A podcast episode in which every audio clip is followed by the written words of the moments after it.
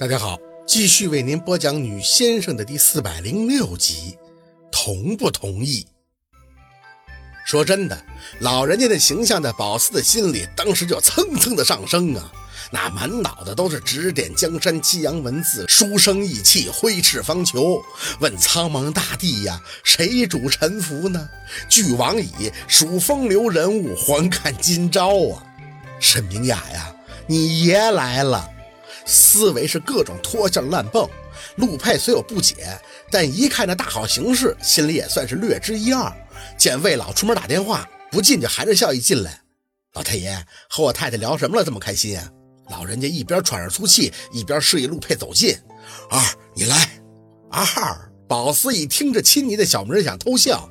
抿嘴的小动作被陆佩捕捉，他很自然的就明白他的笑点何来，唇角也是勾着，握住老人家的手以后，眼睛还在看着宝四，没等说话，老人就很正式的率先开口道：“咱们家呀，必须得对着宝四好，他太爷爷那是咱们家的大恩人啊，薛有之绝对是强人啊！”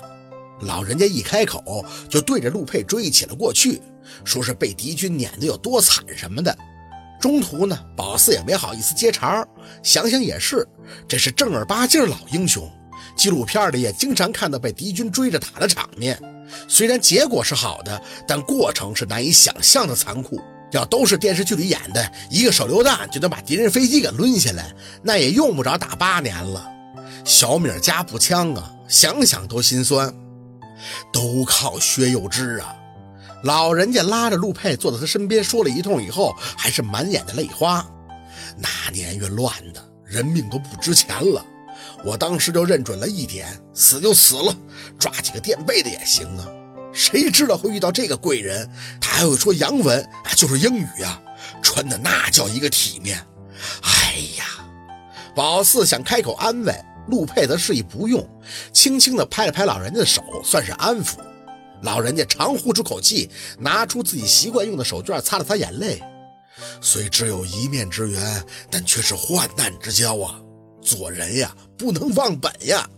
我是真没想到，我们和薛家还有这样的缘分，这是要我报恩呀！说到最后，老人直接看向宝四：“宝四啊，什么都不说了，以后呢，你就是我的重孙媳妇。”我们家必须好生的待你，绝不能把你亏待喽。转头，他又看向陆佩：“小二，你听清楚了吧？你要是敢欺负宝四，我绝不饶你。”陆佩嘴角的笑意就没退下去过，看了宝四一眼，就很没脾气的点头：“不敢，我哪敢欺负他呀？”老人家这才舒心的笑了起来，气氛瞬间就变得轻松。喝了口茶，看向宝四，张口：“宝四啊，白山村的变化大吗？”“嗯，还好。”他哪知道以前什么样啊？自从我出生，就是上堂和下堂中间呢有条公路给山断开了。哦，是吗？老人家听着宝四的话，好像是在想，以前可没这说道啊。那山有灵气啊，当时那小鬼子还在那修建了一个哨所，六号哨所，结果闹了邪乎事儿，修完就撤了。你知道那哨所吧？他这都知道。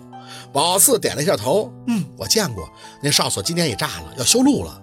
炸了，老人家很感兴趣，怎么炸的？不是说下面有东西吗？宝四笑笑，科学来讲呢，就是有气，压力很大，所以人在里边过夜，第二天呢就会在门外。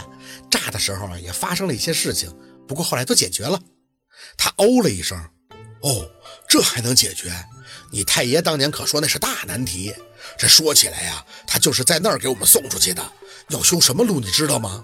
宝四摇头，这个真不清楚。老人家倒是直接发声，又把那个老魏给叫了进来，给安丰交通局去个电话，问一下白山村那儿要修什么路啊？老魏点头就退了出去。宝四看着这老人家，当时都觉得他冒金光了。这一个电话就能问出来？正腹诽着，老魏进来了。恭敬地站在宝四身边，朝着老太爷张口：“沈老，文局回电说，白山村这条路已经规划了多年了，要修安省高速支线，多加个县镇出入口。